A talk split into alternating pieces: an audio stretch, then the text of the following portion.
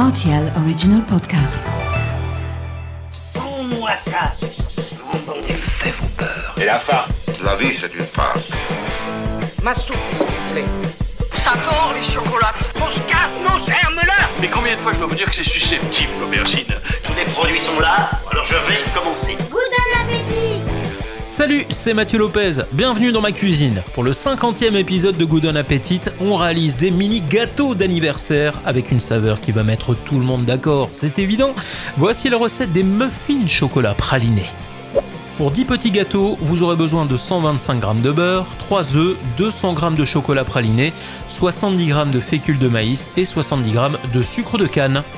On commence à casser les petits carrés de chocolat, un à un, dans une casserole, et on y ajoute une cuillère à soupe d'eau. Ensuite, on fait fondre le tout à feu très doux jusqu'à ce que le chocolat soit bien lisse.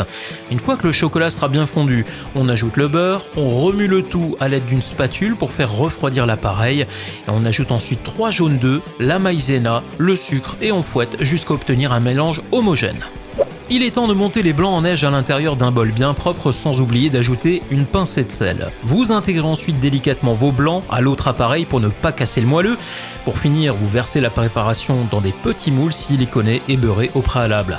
Niveau cuisson, enfourné à 180 degrés durant 15 minutes et en fin de cuisson, veillez à ce que le muffin soit légèrement fondant à cœur pour obtenir un parfait moelleux après refroidissement. Voilà, j'étais ravi de vous recevoir dans ma cuisine pour ces muffins chocolat praliné, spécial 50e épisode. Je vous le rappelle, Good on Appetit, c'est un tas d'astuces pour cuisiner simplement et rapidement, que vous receviez des amis un samedi soir sans vouloir passer 3 heures derrière les fourneaux, ou que vous rentriez tard du bureau avec un réfrigérateur à moitié vide. On est là pour vous aider à préparer de succulents petits plats, simples, rapides et gourmands. C'est la signature Good on Appetit.